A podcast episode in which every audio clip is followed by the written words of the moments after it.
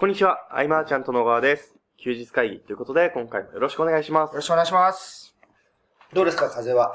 風邪、あの、喉がギリギリいけてないですずっと治ってないしね。、はい。なんか風邪ひく頻度増えたよね、ね。先月か、10月から3回目ぐらいですあの、名古屋の時元気だったのが奇跡なのか、名古屋でちょっと命削って遊んでたのか、ちょっとわからないですけども、そんな感じになってますね。ん。ね。あの、はい。そう。あの、一回なると僕全然治んないっていうかさ、はいはい。ケンタがチャットワークでメッセージくれたじゃん、菅はいさんも風邪にはみたいな。はで、僕ずっと体調悪いじゃん。僕の中でデフォルトになってそれが。なんか何でもなくなってくみたいな。い。それは、良くないですけどね。まあまあまあ、ね。あの、今日そう、はい。あの、話すネタをね、僕が持ってきたんですよ、珍しく。ありがとうございます。はい。で、えっと、まあ、相談受けてたりとかさ、はいチャットワークでいろいろメッセージが上がってたりとか、はい。えっと、まあ、他のコミュニティであったりとかさ、はい。いろんなこう、発言を見てきたり相談受けるわけじゃないですか。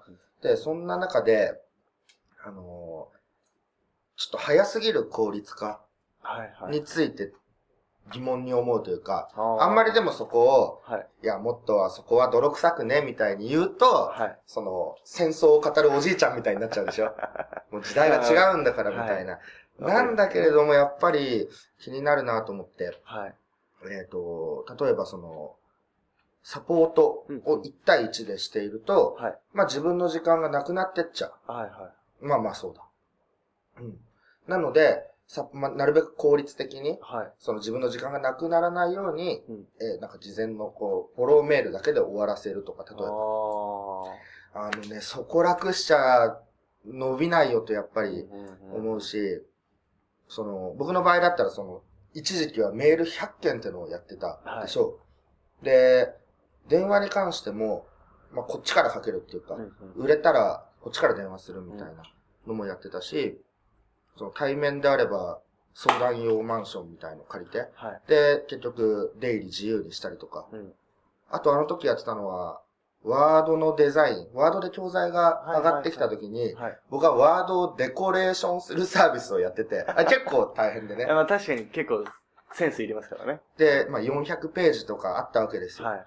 ああいうのもやったりとうんか、うんあとまあレターの添削だとか、はい。あとホームページの制作もつけてて、うあれ全部で3万円ではい。やってたわけで、あの、この経験があるからこそやっぱり今なんですよ。うん。でね、今の方々はね、はい。すごく最初から楽をして成長機会を逃してるんで、うんうんその段階で、えっ、と、売り上げた実績をもとに、はい。コンサルティングサービスをやっても、うん大して導けないと。ああ、それはあると思いますね。うん。で、まあ、すごいやたらといっぱいコンサルタントはい。っていうのがいる中で、その、みんなその自分の時間の価値っていうのを高めていくってのはもちろんいいんだけれども、はい。初動は、その、お金を払ってでも、その、なんていうの？メール、修行じゃないけど、はい。メールして、メールが慣れてきたら電話もして、うん電話ができるようになってきたら対面をやって、みたいな、この数をこなす機会っていうのは二度と来ないわけで、うんうん。ね、結果をどんどんどんどん出していけばうん来なくなってくるので、やった方がいいんじゃないかなと、すごく思うんです。もちろん時間効率っていうのも大事だし、はい。その自由な時間とか、自由なお金とか、そういうのをね、目的に、えー起業しようとはい。思った人も多いと思うんだけれども、でもね、それはやっぱり目先の自由と目先の自由なお金なんだよね。はい。はい。結局、教えるスキルっていうのが身につかなければ、はい。まあ全くもって、こう、仕事も取れないだろうし、うん。下手したらその、なんだろう、憧れさせるみたいなはい。方向性に走って、その幻想の世界へ導くスキルばっかり身につけちゃうって人もいるわけじゃないですか。まあ、いますよね。いるよね。だから最初の段階で楽しちゃったらやばいんじゃないかなと。はい。うん。うん。で絶対的な自信っていうのは、あの、数稽古でしかもう絶対、こう、なんだろうな、満ち足りることはないというか、はい。うん。で、メールとかね、100件とか相談受けてると、はい。その中での効率化ってのはあるわけで、ね。えっ、と、質問内容がだんだんこう、被ってくるはい場合があって、えーそうすると、相手がその2行ぐらいのメールに対しても、こう、テンプレート化していくわけじゃないけど、はいはい。50行ぐらいの文章がすでに出来上がったりもして、そうですね。それではい上下にあオリジナルの文章を加えたりとか、相手はびっくりですよね。うん2行に対して70行ぐらいが届くとかね。はい。でもいろんな、ね、こういう経験って、やらないと絶対にわからないし、うんうんうん。電話で即答でじゃあいろんなものが答えられるようになるかっていうと、はい。いきなりはなかなか難しい。うんうん。なんか2点3点するケースも多いと思うし、はい。うん。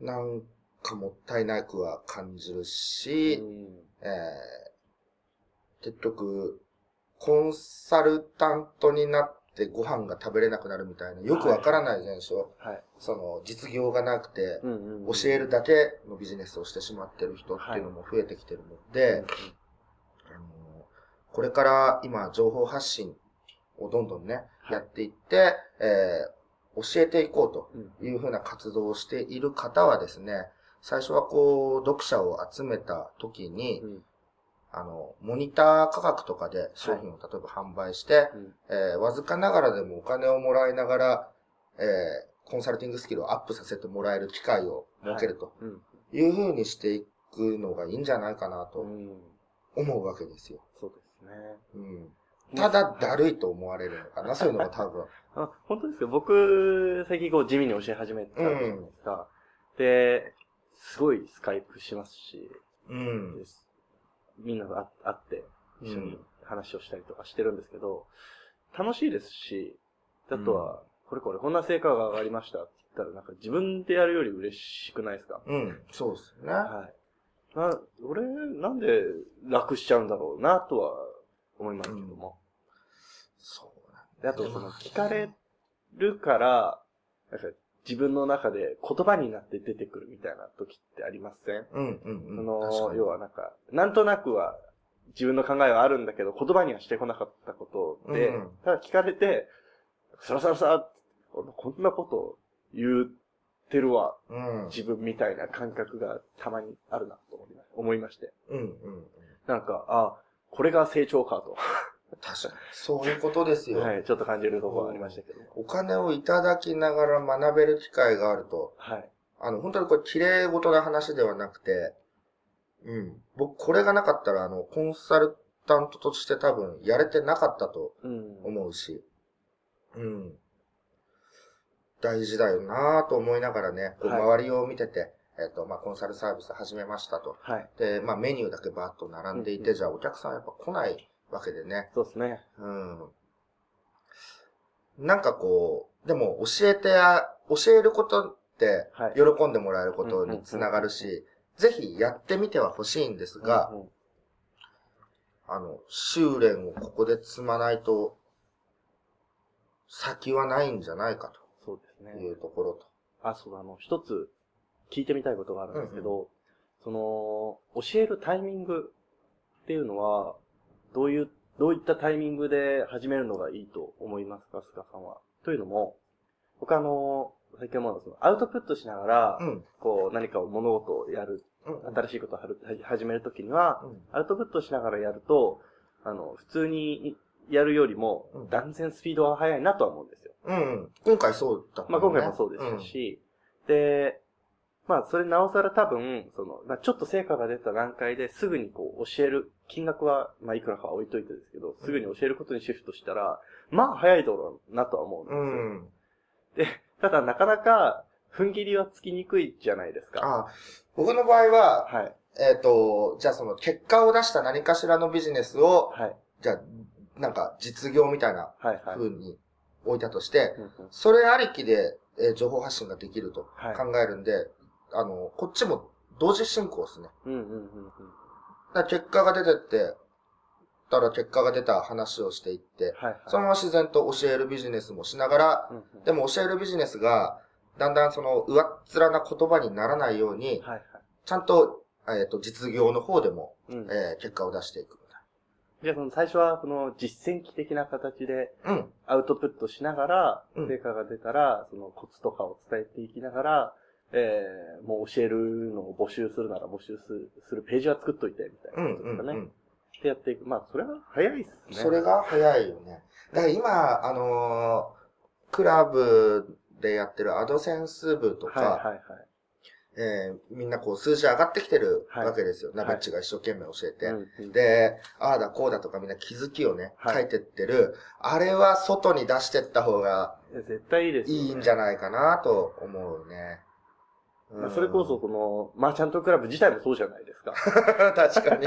今、マーチャントクラブの中のアドセンス部の話でしたけど、うん まあ、大元というか、メインはマーチャントクラブのね、勉強会の話だと思うんですけど、うんこれ、も、なんかこう、ね、本当学ぶだけで意味ないと思うんで、うんうんうん。学びながら実践してったのをどんどん発信して、ね、で、自分で経験したものが言葉になったら、それはもう全然発信してもらっていいじゃないですか。うん。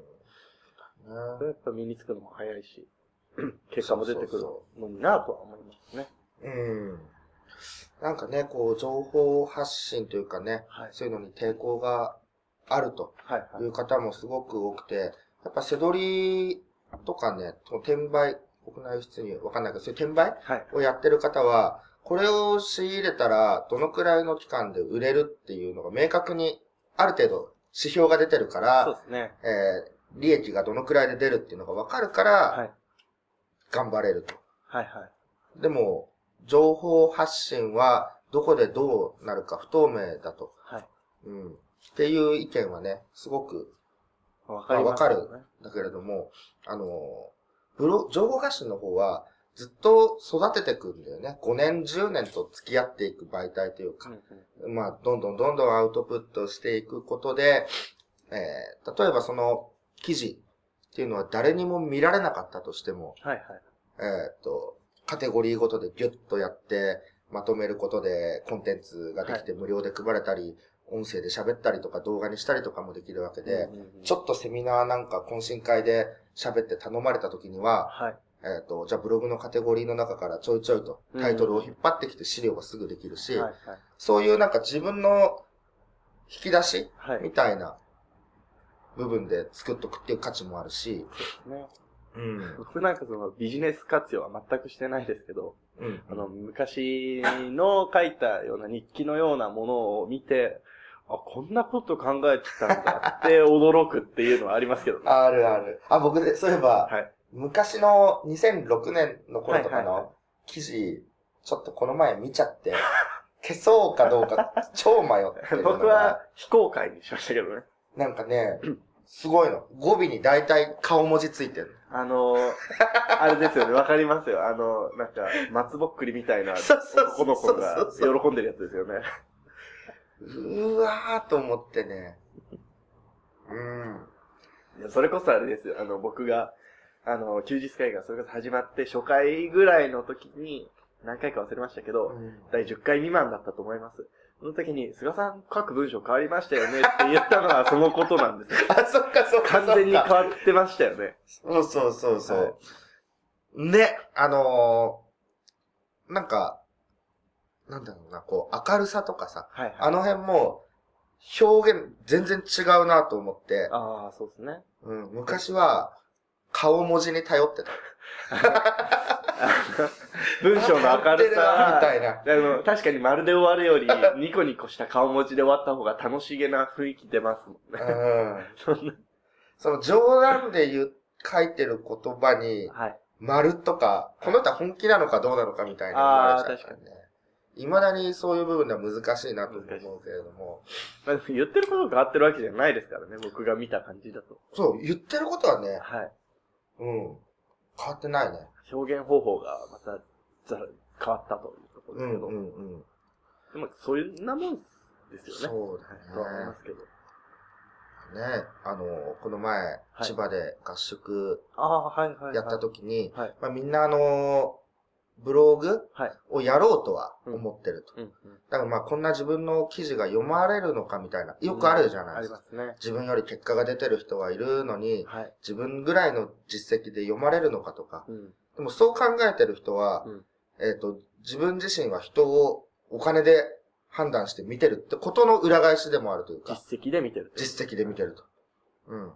だけど、それは違うっていうのはね、まあちゃんとクラブでもよく話しているけれども、うん結局、あの、向き合う姿勢で逆転できるっていうところで、で、個人は、一人一人のお客さんと向き合える時間がまだ長い。から、いくらでもチャンスだよはい。というところなんだけれども、なかなかやっぱりね、はい。理屈は分かっても、なかなかっていうところで、はい。じゃあどうするかっていうところでね。あの、もう集まってるメンバー間で、はい。音声対談を取りまくってもらったんですよ。はい、はい、はで、音声も、いやー、ちょっと見本を見ないと、みたいな。はいいやいや、でもね、聞きたいことを5つぐらいね、じゃあお互いに聞きたいことを5つぐらいで、こうやってやりましょうと。それぞれみんな実績は持ってるんでい。。うん、うん、うん。で、うーんってなってたんだけど、はいい、ざ取り始めたら、はい。全然その会議室はいに帰ってこなくて、はい。みんなそれぞれが取り行って、はい。1時間、2時間も帰ってこないと。そうなんですよね。で、やってみればハマって結構できて、はい。じゃあコンテンツができたら、配信したくなるんですよ。うん、うん、うん。あ、この流れいいなと思って。先作ってからね。先作って。はい、はうんい。いいですね。第1話、第2話、第3話ってずっともう撮ってる人もいたし。はい、はい。うん。そしたら、あの、ブログを書く理由がね、また別のところでできるし、うん、うん。せっかく作ったコンテンツね、そのまま眠らせるのももったいないしと。はい。うん。またこう、そういう撮る機会っていうか、はい。そういうのの合宿があればみたいな。うん、うん。うん。本当はその情報発信についていろいろ学ぶと。はい。で、ワードプレスも作り込んでプラグインも入れてっていうはい。合宿だったんだけど、はい。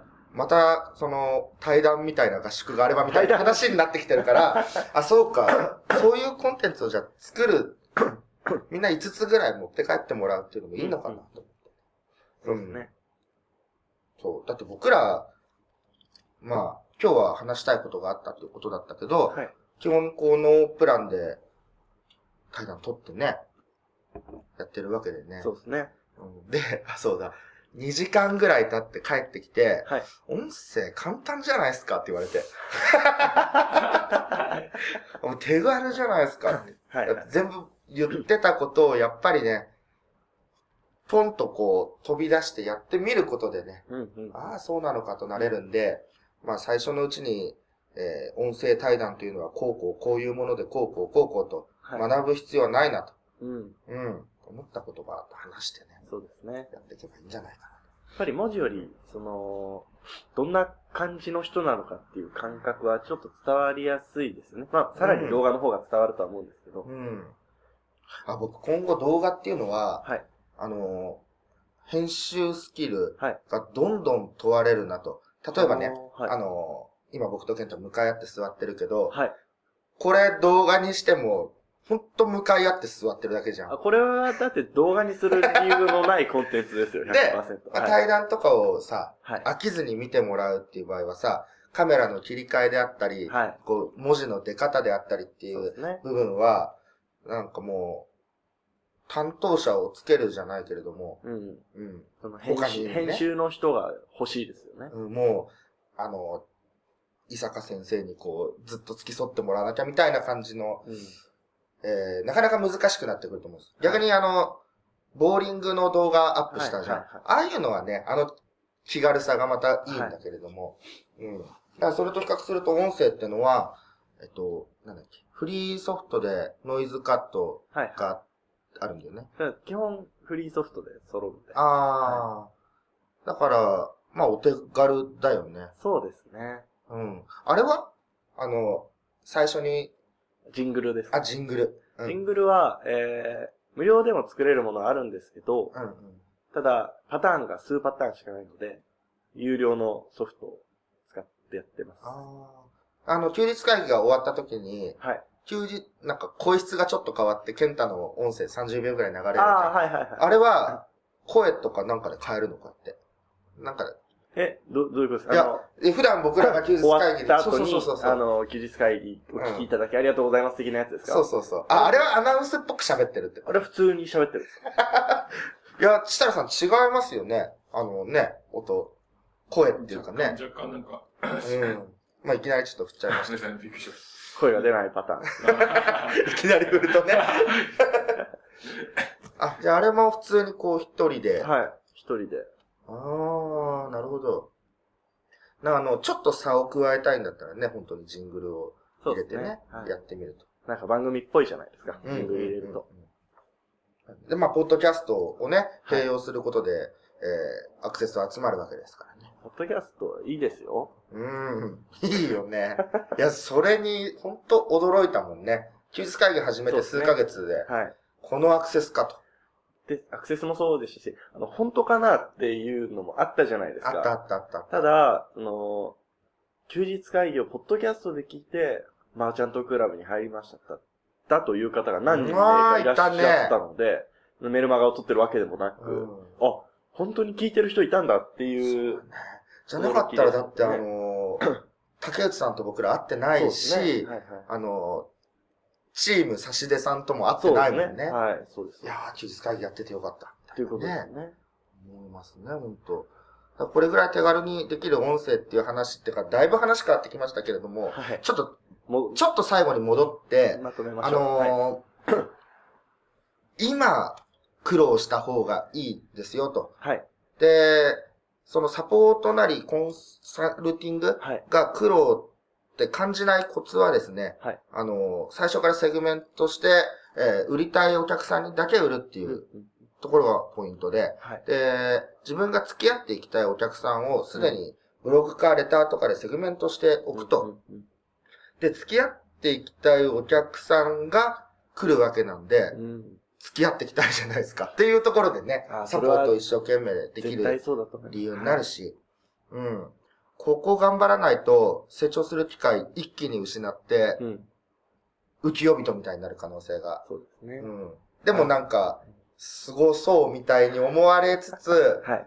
中身がないことに対するその、うん。